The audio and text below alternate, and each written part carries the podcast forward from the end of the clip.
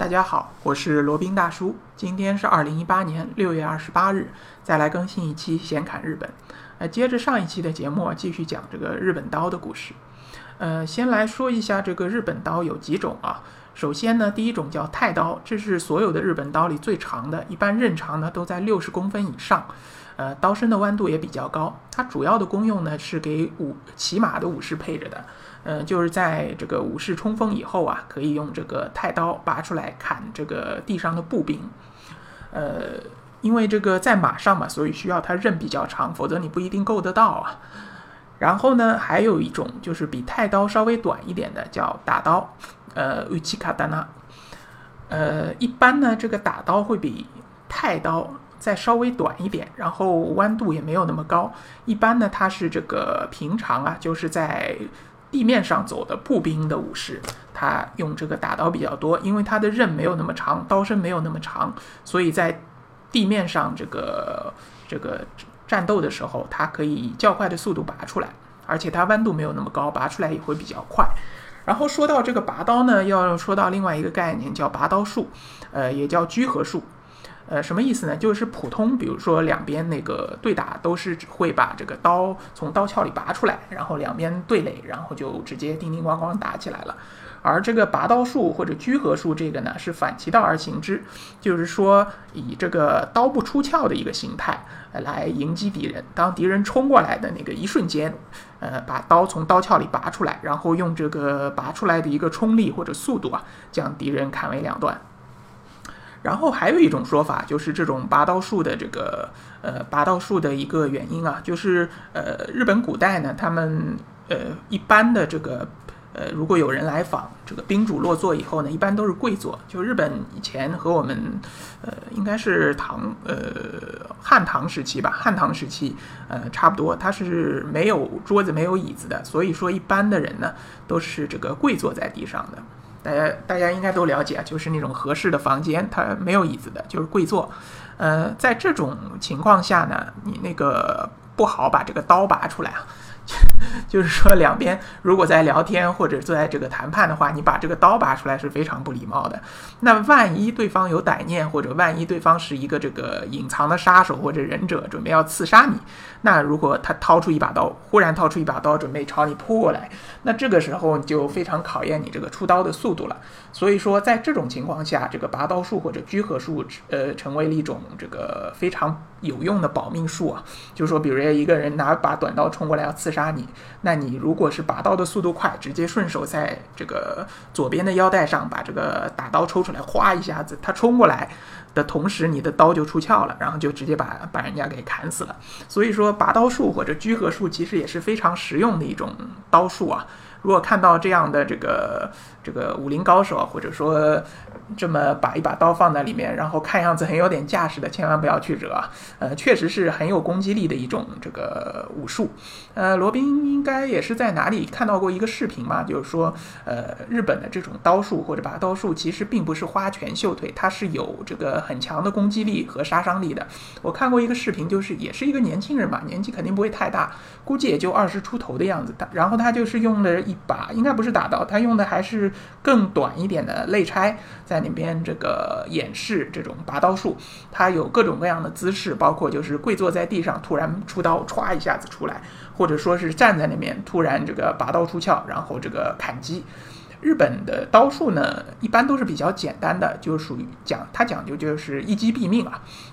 就不会跟你那个叮叮咣咣过个几百招，你你来我往的。他一般都是讲究这个，要么不动，要动就是马上就要你的命啊。大家可能看过一些比较传统的这个讲武士的这种电视剧或者电影呢，呃，可能会了解，就是说他两边对峙的时间可能很长，但实际过招也就几下子就结束了。呃，只像日本刀杀伤力又非常强，基本上被砍中，即使没有砍到要害部位，砍中躯干，砍中这个呃。砍中手脚，基本上也是马上就丧失了战斗力了。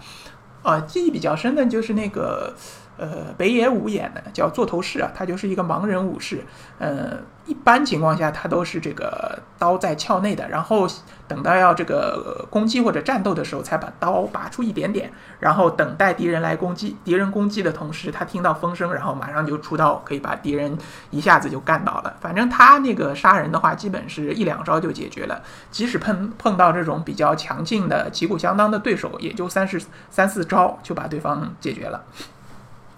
OK，再说到那个视频啊，那个视频的话确实很精彩，呃，包括这个跪坐姿势，包括这个呃站立姿势，包括半蹲的一个姿势，它全都有，呃，看上去是很实用的。就是它出刀速度确实非常快，我看了好几次啊，几乎也没有看清它这个出刀具体是怎么出的，反正就是唰，呃，一眨眼的功夫刀就出来了，然后顺势就是呃从这个右上砍到左下。如果是一个人站在对面的话，就是从肩膀一直砍到这个腰口腰这里啊，就直接人就一砍两断了。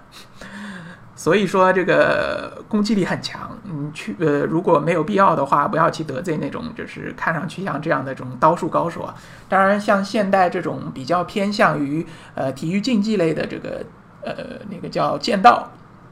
也是从这个刀术里面演化出来的。剑道，你不要看它是拿竹剑啊打在身上也是非常非常疼的。所以说，这种体育比赛当中也都是要全身穿上护具的，否则这么头上来一下或者身上来一下，搞不好就会骨折。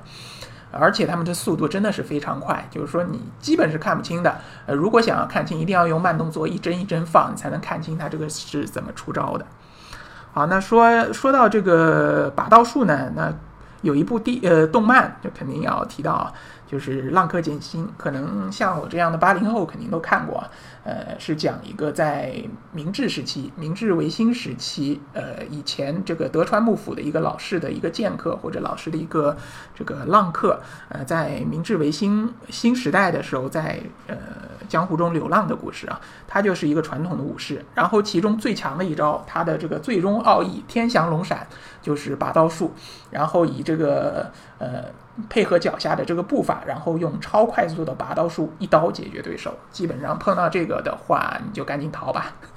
至于《浪客剑心》，如果没有看过的朋友，可以去这个网上看一下，补一补课。呃，个人觉得还是非常好看的。好，那这个像前面说了这么多，是不是有点像这个这个我们这边儿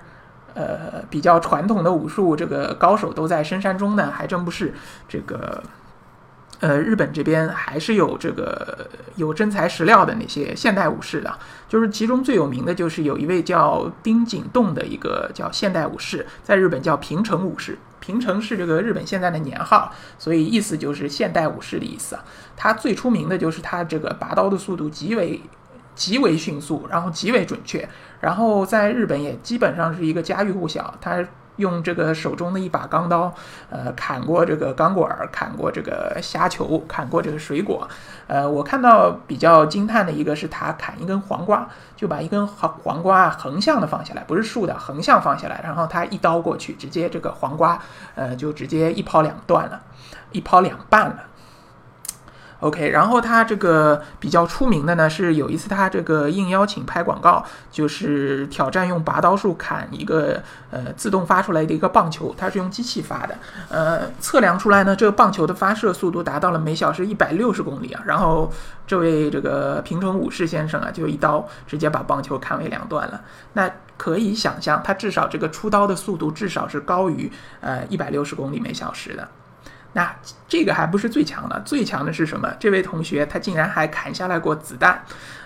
当然不是真的子弹，砍下来的是那种 BB 弹，应该是那种橡胶类的子弹，但速度还是非常快的。呃，这个经过测量，这个 BB 弹出枪的速度是达到了每小时三百二十二公里啊，三百二十二公里差不多是高铁的速度了。然后 BB 弹也是非常小的，基本上也就黄豆大小吧。然后竟然他也能够用这个拔刀术，在这个开枪的一瞬间拔刀出鞘，将这个 BB 弹一削两半了。所以说这个技能真的是非常非常让人叹为观止啊。嗯，这个罗宾这边不是今日啊，就是说，呃，其实日本的这些武术啊，虽说又是脱胎于中国，可能讲，呃，呃，日本的刀术其实和中国的剑术关系并不大，它是这个从日本古代自己发展过来的。那日本的这个传统的徒手搏击术，包括这个呃。这个空手道、卡拉德，还有那个柔道、柔术，柔术应该也是他们本土的一种技术啊。呃，空手道据说是传自于中国的明朝，然后是那边的呃，应该是唐手吧，唐手传到了冲绳，然后冲绳这边把它这个呃消化学习了以后，然后变成了这个空手道。呃，传说呢空手道本身呢，它就是拿来对付呃这个呃佩剑的武士的，就是说。在日本古代呢，只有武士或者是那种这个位高权重的人，比如说大名、藩臣，甚至天皇，他们才能配刀。呃，一般的平民是不能配刀的。那如果是在跟武士对抗的时候，你手头没刀，那你拿它怎么办呢？呃，那它就是根据这个中国传过来的唐手啊，呃，演化出来一些这个比较实用的，对骑在马上的或者手持武士刀的这个武士所使用的一些这个徒手搏斗术。那它的那个。它的精要呢，就是属于一个闪身就闪开对手的一次砍击，然后一下子就是打对方的要害，让他这个失去战斗能力。当然，实际上如果是真的是徒手和拿这个日本刀的武士对，呃对打的话呢，十有八九还会是武士刀获胜的，因为这个实在是优势实在是太大了，一寸长一寸强，而且这个日本的武士刀呢，它这个锋利程度是极为厉害的。好，那就再说一下这个怎么样来测量，呃，这个武士刀的锋利程度啊。那日本有一种比较这个传统的方式叫试斩，就是一般是拿这个草席，呃，席子加上里面裹上青竹或者裹上竹子，然后来呃用席子和竹子这样的组合呢，来模拟人体的这个肉和骨头的质地以及硬度，然后用这个刀去砍它。呃，一般来说，像普通的一卷席子配一根竹子是很轻松就能斩断的。然后这个如果是厉害的那种刀或者武士的话，是呃三个竹子加席子，就是三捆，也是能够一刀就斩断的。然后日本有一些这种。这个表演项目就是类似像表演项目一样的，呃，就是蹲坐在呃跪坐在那边，然后前面放一个竹呃竹子加席子的一个柱子，然后用武士刀一刀砍断，然后看看这个是否能干脆利落的一刀两断。呃，如果是可以的话，那就说明这个武技足够高超啊。当然，在日本这个古代还有用这个犯罪呃罪犯身体或者罪犯的尸体来试刀的情况，那样就比较残忍了。呃，传说中最厉害的一把刀能够一刀，呃，砍呃砍透七个囚犯的躯体，呃，这个是属于非常难以想象的，呃，不过也不排除有一些这个吹牛的成分在里边。OK，那继续说回去这个日本刀的类型啊，然后在太刀、大刀之下，那还有叫肋拆或者叫肋指，呃，瓦基扎西。然后一般呃刀刃的长度呢是三十到六十公分。一般来说，一名这个武士他配刀一般是配两把，呃一把要么是长的太刀或者长的打刀，呃然后另外一把就是肋拆。呃一般主要的这个主武器就是太刀或者打刀。如果这个刀折断了或者掉了，然后再拔出这个肋拆来，它是作为一个备用武器的。OK，然后再接下来呢是叫短刀。长度，然后一般是指这个刀刃长度在三十公分以下的这个刀，呃，这个刀就属于不是特别常用了，一般可能在这个剖腹自杀，或者说那个呃日本的妇女有的时候自杀用这个呃刺喉自刺呃刺喉自杀，就是刺自己喉咙自杀，呃会用到短刀。而且想这个补充一点啊，这个剖腹自杀不要看这个是非常痛苦的，但是不是人人都可以剖腹自杀的。一般来说，只有是有身份的人或者是武士才有资格剖腹自杀。一般女人都是这个伺候自杀或者投水自尽。商人的话好像只能是上吊或者服毒吧，嗯，所以说都是这个长幼有序、尊卑有序的啊。然后这个。剖腹自杀这件事情呢，它其实不是为了自杀，而是为了显示，呃，自呃这个武士对于这个死这件事的蔑视，以及对于痛苦这件事情的蔑视。大家知道，剖肚子不是很容易死的，你抛进去，呃，很有可能过了半个钟头还没完全死透。这个时候呢，就需要一个人在旁边帮你的忙，一般是你这个好友，或者说是你的这个朋友，或者说你的上司之类的，就站在旁边，这个叫借错人。什么意思呢？就是你一刀捅进去，然后这个把肚子划开来，但是一时还不得死。那旁边的借错人呢，就会举起另一把刀，一刀把你的脑袋给砍下来。呃，这样呢就完成了整个的一个剖腹的这个仪式。所以说呢，借错人其实并不是一个这个呃像屠夫一样的这个这个身份啊，他其实是帮这个剖腹的武士来解除痛苦这样一个呃这样一个好心的一个角色。那基本上，如果能把一个人呃把他作为一个借错人，比如说某某某，我可以让他做我的借错人，那说明对这个人是非常信任的，关系可以说是非常非常近的。好，那今天就讲了一下这个日本刀、武士刀的一些类型，它基本是以长度来分界的啊。另外，啊呃，想再补充一点，就日本，呃，日本刀、武士刀里面啊，它其实刀和剑是不分家的，就是说，呃。它既可以称这个是刀，也可以称它是剑。就比如说日本的里面说是剑术啊，他说 kenjutsu，它的汉语就是剑。所以说不管是弯的还是直的，它既可以叫刀，又可以叫剑。所以说千万不要搞错，啊日本人比如说说剑的话呢，其实还是指日本刀。好，那今天说了一下日本刀的类型以及以及相关的一些知识吧。如果大家对这个话题有兴趣，或者对于日本这个国家有兴趣呢，欢迎来联系罗宾。罗宾的联系方式呢是微信号是八二七四七九七零八二七四七九七零。那罗宾可以为大家提供这个日本自由行深度游的一个私人定制服务，当然是要收费的哈。然后再做一下小广告，罗宾这个还可以为大家提供赴美生子的咨询辅导服务，还有包括美国、加拿大签证的一个代办服务，以及以及美国签证面签档期的一个加急服务。另外，罗宾还这个代理着一个南太平洋小国瓦努阿图的一个移民项目，包括拿护照的入籍项目以及拿绿卡的永居项目。如果有这样的需求，欢迎随时联系。好了，那今天的这一期显卡日本呢，就先到这里，我们下期再聊。